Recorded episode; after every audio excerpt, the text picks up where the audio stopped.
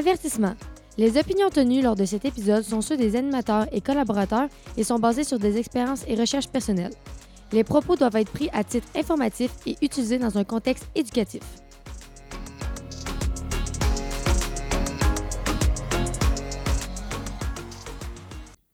Bonjour tout le monde, bienvenue à un autre épisode de l'Alpha de la finance. Cette semaine, on a deux choses très spéciales. Premièrement, des choses, c'est pas Sean qui fait l'introduction, c'est bien moi. Mais Sean est encore là aujourd'hui. Alors, Sean, ça va bien? Oui, ça va très bien, euh, Youssef, toi? Oui, super. Deuxième chose spéciale, comme vous l'avez dit, là, chaque épisode, ce ne sera pas nécessairement des discussions où est-ce qu'on reçoit les collaborateurs du Fonds Alpha directement ou des gens euh, de l'équipe. Cette semaine, on reçoit un invité pour nous parler euh, de son métier d'analyste financier au Trading Desk d'Industriel Alliance. Alors, Francis, ça va bien? Oui, ça va bien. Merci de nous recevoir. Je suis content d'être avec vous. Ben écoute, tout le plaisir pour nous, euh, Francis, de te recevoir en entrevue à distance. Eh bien, euh, Francis, si je comprends bien, toi, présentement, tu as le poste d'analyste financier au bureau de au Trading Desk, comme on dit en français, chez IA Gestion de placement. Donc, la première question que j'aurais pour toi, c'est c'est quoi euh, IA Gestion de placement? Qu'est-ce qui la distingue des autres branches? Parce que je pense que pour la plupart de nos auditeurs, IA, c'est une compagnie surtout d'assurance. Oui, ben, bonne question. IA Gestion de placement, c'est une branche d'IA qui est vraiment spécialisée dans la gestion de portefeuille. Donc, c'est une équipe de plus de 100 professionnels de la finance, plus de 40 détenteurs du titre CFA, puis c'est surtout 189 milliards d'actifs sous gestion et administration. Puis si j'ai bien compris, là, ton poste, c'est analyste financier. Donc, euh, qu'est-ce que ça fait concrètement un analyste financier au bureau d'IA Gestion de placement? Oui, ben moi, je suis analyste financier sur le trading desk. Donc, euh, concrètement, ce que je fais, c'est que j'effectue les transactions que les gestionnaires de portefeuille veulent faire. Fait on peut transiger différents actifs. Moi, les actifs que je transige, ce sont des actions, des devises et des titres de marché monétaire. Donc, cette partie-là du travail, c'est vraiment opérationnel. C'est que les, les gestionnaires portefeuille, c'est eux qui font la, la, décision majeure, qui est de transiger un certain actif. Puis moi, je vais exécuter la transaction sur les marchés. Donc, en gros, là, comme analyste financier, tu as plusieurs tâches, mais je voulais savoir si euh, toi, tu avais-tu des, forces en particulier ou bien des trucs que tu as remarqué que c'est plus ton, ton, ton champ d'expertise, ben, c'est quelque chose que tu préfères de faire dans, ton, dans ta job d'analyste financier au Trading Desk? Oui, ben, je dirais mes forces, autres que des connaissances en finance, pour rentrer tout de suite là-dedans, je dirais que c'est la programmation. C'est certain que ça m'aide beaucoup dans mon travail. Euh, donc, je peux coder un peu en R, en VBA. Euh, aussi, j'ai fait quelques projets en Python. Mais sinon, concrètement, sur la finance, je dirais que une de mes forces, c'est d'avoir une vue d'ensemble. C'est une bonne compréhension de ce que je fais. C'est être capable de résoudre des problèmes, de discerner l'information importante de l'information inutile.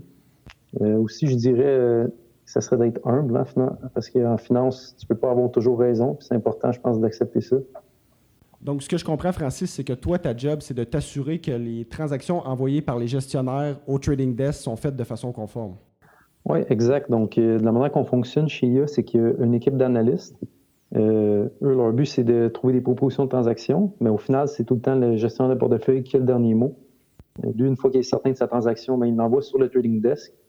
Et c'est là que ma job rentre en jeu. Moi, mon but, c'est d'analyser la transaction assez rapidement, puis euh, de la passer sur les marchés de la manière la plus optimale. Mais Frank, on voulait savoir, là, euh, c'est quoi faire une transaction de manière optimale? Parce que pour la plupart de notre auditoire, puis même nous-mêmes, euh, faire une transaction, ça va se résumer pas mal à passer un ordre au marché, puis là, ça fait exécuter. Donc, euh, tu dis qu'il faut, faut, passer la transaction de manière optimale. Est-ce qu'il y a des, changements au niveau de la, manière que les transactions se font pour les compagnies comme par exemple Industrial Alliance? Oui, bonne question. Ben, mettons, si je prends un exemple, un nous trois, si on, veut passer un, ordre pour acheter, mettons, 100 chefs d'Apple, on n'aurait jamais de problème avec ça. C'est très liquide. Euh, là où il y a un enjeu, c'est quand euh, tu peux transiger, par exemple, des plus petites compagnies ou des compagnies qui sont moins liquides. Euh, dans ce temps-là, ce que tu essaies de faire, ton but ultime, c'est d'avoir la meilleure liquidité et de ne pas affecter ton prix.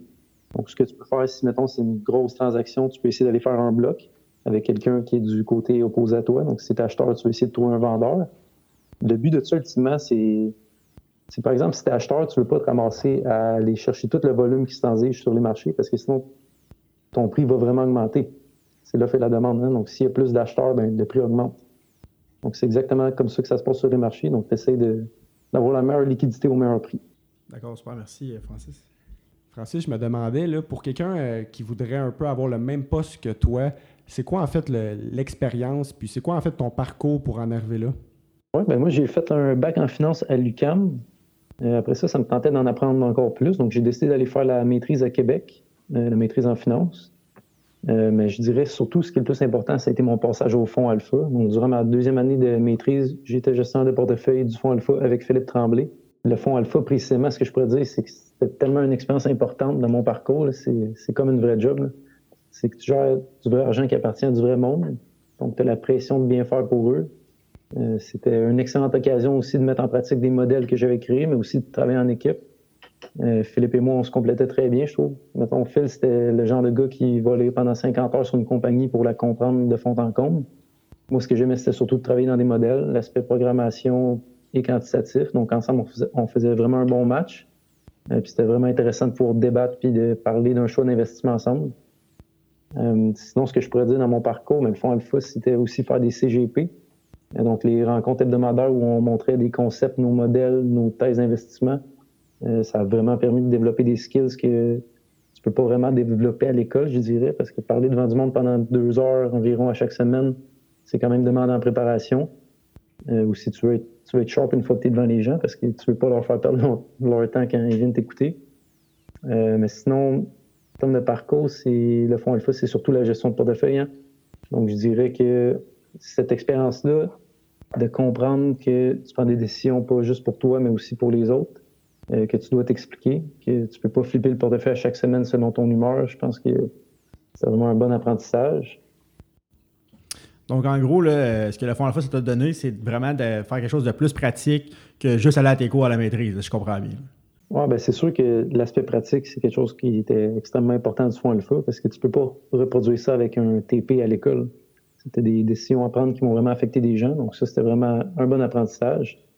Puis c'est une gestion très différente de nos propres comptes de courtage. Donc juste cet apprentissage-là, je pense que c'est inestimable l'expérience que ça m'a amené euh, dans mon travail aujourd'hui. Puis moi, je me demandais, Francis, euh, quand tu sors de la maîtrise justement avec un beau bagage comme ça avec le fonds Alpha, euh, probablement que les, les offres d'emploi, c'est pas ça qui manque. Pourquoi en fait tu as décidé de choisir IA gestion de placement? Oui, ben moi, j'ai fait euh, comme un screener, dans le fond, comme ce qu'on fait avec des actions. Donc, euh, pour moi, dans ma recherche d'emploi, les critères étaient assez clairs. Je voulais travailler pour une firme de gestion de portefeuille, euh, de préférence une firme institutionnelle, de préférence aussi à Québec. je voulais une firme qui avait un poste dans lequel je pouvais programmer, aussi une firme qui est un leader et qui a des valeurs dans lesquelles je me reconnaissais. donc, une fois que j'ai mis tous ces critères-là ensemble, ben, ça ne m'a pas pris beaucoup de temps de, pour comprendre qu'IAGP, c'était vraiment la bonne place pour moi. Donc, euh, Francis, à part le, bureau de trading desk, j'imagine pour quelqu'un qui sortait de maîtrise avec ton background, il y a plusieurs options qui s'offraient à toi chez IAGP. Euh, si ça n'avait pas été le trading desk, dans quelle autre équipe tu aurais pu te virer? En gros, c'est quoi, les, quoi les options qu'il y a chez IAGP? Il y a plusieurs équipes. Euh, donc, c'est ça qui est bon pour quelqu'un qui sort d'école. tu peux toucher à tous les actifs chez IA. ça peut être des équipes en gestion de portefeuille, d'actions, de titres à revenus fixes. ça peut être, il y a une équipe de placement privé, de gestion de risque des stratégies quantitatives, de trading aussi. Euh, mettons, si je, peux détailler un petit peu, l'équipe de gestion de portefeuille, ça va être surtout, mettons, analyser des titres ou des industries. Euh, ça peut être l'allocation stratégique et tactique. Euh, ça peut être développer des stratégies de placement. Sinon, l'équipe de stratégie quantitative, ben, eux, leur but, c'est d'analyser toutes les compagnies de la Terre en un clic, comme on pourrait dire. Et sinon, ben, tu as des équipes de placement privé qui, c'est super intéressant. Ça peut analyser des opportunités d'investissement dans des éoliennes ou dans des barrages. Donc, il y en a vraiment pour tous les goûts d'emploi chez IA, moi, je pense. Moi, je me demandais, Francis, ça ressemble à quoi, en fait, une journée typique euh, à ta job? Parce que souvent, là, les gens, dans la culture populaire, on a en tête euh, les gens qui travaillent sur Wall Street, mais je pense que c'est bien différent. Donc, si tu peux un peu euh, nous, nous, en parler plus sur à quoi ça ressemble réellement à ta job? Oui, ben, une journée typique, ça va commencer dès 7h30. Donc, nous, on reçoit beaucoup de courriels, on a beaucoup de recherches par courriel. Donc, la première heure, généralement, ça va être une lecture de tout ça pour comprendre qu'est-ce qui s'est passé overnight ou les nouvelles majeures ou ce à quoi on peut s'attendre sur les marchés aujourd'hui. Euh, après ça, on a un morning meeting, toute l'équipe des placements. Euh, là, il y a plusieurs intervenants qui vont faire un résumé des points importants de leur lecture pour que tout le monde soit au même niveau. Euh, ensuite, quand les marchés ouvrent, c'est sûr qu'on se concentre sur nos transactions pour s'assurer de la meilleure exécution ou de chercher de la liquidité, comme j'ai dit plus tôt. au travers de tout ça, c'est sûr qu'on a d'autres tâches et d'autres projets, par exemple s'occuper du marché monétaire, pour certains, pour la liquidité de certains fonds. Mais c'est sûr, ça se concentre surtout autour des transactions. Excellent. Puis quelqu'un qui travaille en finance, avec les marchés qui, qui, bougent, puis les nouvelles qui sortent à tous les jours, il faut que tu sois quelqu'un de bien informé, euh, je suppose. Oui, c'est sûr. Il ben, faut aimer être au courant de ce qui se passe sur les marchés ou dans le monde en termes d'économie euh, ou de politique même. Ça peut. Euh, maintenant, le sujet à la mode, c'est les élections américaines. Euh, donc, c'est sûr, il faut aimer lire. Il faut aimer se tenir au courant. Puis, je, pense que pour la majorité des gens en finance, c'est pas un problème non plus. Moi, c'est quelque chose que j'aime faire et que je ferais, que je travaille en finance ou pas, je crois. Donc, oui, c'est très important d'être informé. Donc, Francis aussi, tout le long de l'entrevue, nous a parlé quand même beaucoup de la programmation et de l'importance que ça avait euh, dans ton travail, pas nécessairement de tous les jours, mais dans tout ce que tu fais au bureau. Euh, je veux savoir pour que tu nous expliques un peu, pour la plupart du monde, le lien entre la programmation et la finance, c'est pas nécessairement évident, même quand tu regardes le, curriculum, par exemple, du bac en finance ou même de la maîtrise. Donc, je veux savoir, euh, pourquoi tu penses que la programmation, c'est important? Pourquoi tu en Parce que j'imagine que tu le penses, tu en parles beaucoup. Puis je voudrais que tu nous expliques un peu c'est quoi le lien entre la programmation et la finance, puis comment tu en es venu à programmer au final. Oui, bien clairement, c'est pas quelque chose qu'on met beaucoup l'emphase à l'école. Euh, moi, j'ai commencé par euh, prendre un cours en VBA quand j'étais à l'UCAM. Euh, VBA, c'est le langage de programmation qu'il y a sur Excel. donc ça, ça m'a vraiment donné la piqûre. Puis ensuite, rendu à la maîtrise, on utilisait R, donc j'ai appris ça aussi. mais maintenant, la mode, c'est vraiment avec Python. Donc je suis en train d'apprendre ça tranquillement. Mais oui, la programmation et la finance, moi, dans ma tête, c'est un lien naturel. la programmation, c'est un outil merveilleux pour faire des tâches répétitives ou pour extraire, traiter puis analyser des données. Euh, pour faire des calculs plus complexes aussi. Euh, c'est sûr qu'il va toujours y avoir des emplois de finance qui n'ont pas besoin de programmation, mais je pense que dans un futur rapproché, ça va donner des connaissances pratiquement requises. Euh, Excel, c'est capable de faire beaucoup de choses, mais ça, ça, a ses limitations même quand on utilise VBA. Donc, vraiment, un conseil que je donnerais à n'importe quel étudiant, c'est de, de s'y intéresser un petit peu au moins. OK, puis exemple, quelqu'un comme moi là, qui connaît vraiment rien à la programmation, là, euh, par où commencer, en fait? Ah, ben, il n'y a pas, je dirais, une bonne réponse. La première, c'est juste de commencer.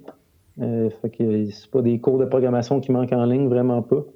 Euh, fait que c'est vraiment de s'y mettre. Puis peut-être un conseil plus pratique que je dirais. Il y a beaucoup de vidéos que ça peut durer des heures de programmation, puis tu regardes la vidéo, mais le meilleur moyen d'apprendre, c'est vraiment de se mettre les mains dedans, puis d'ouvrir un script, puis de commencer à coder, en voyant tes erreurs, tu vas, apprendre. C'est vraiment le, meilleur moyen, je dirais. Très intéressant, merci. Euh, puis pour finir, là, Francis, je me demandais là, pourquoi un finissant au bac devrait postuler ou aller travailler chez IA Gestion de placement? Bien, autre que mes raisons données plus tôt, je dirais pour la variété d'emplois disponibles. On touche pas mal à toutes les classes d'actifs. Euh, aussi, on a une équipe jeune et dynamique, très compétente, qui est ouverte aux nouvelles idées.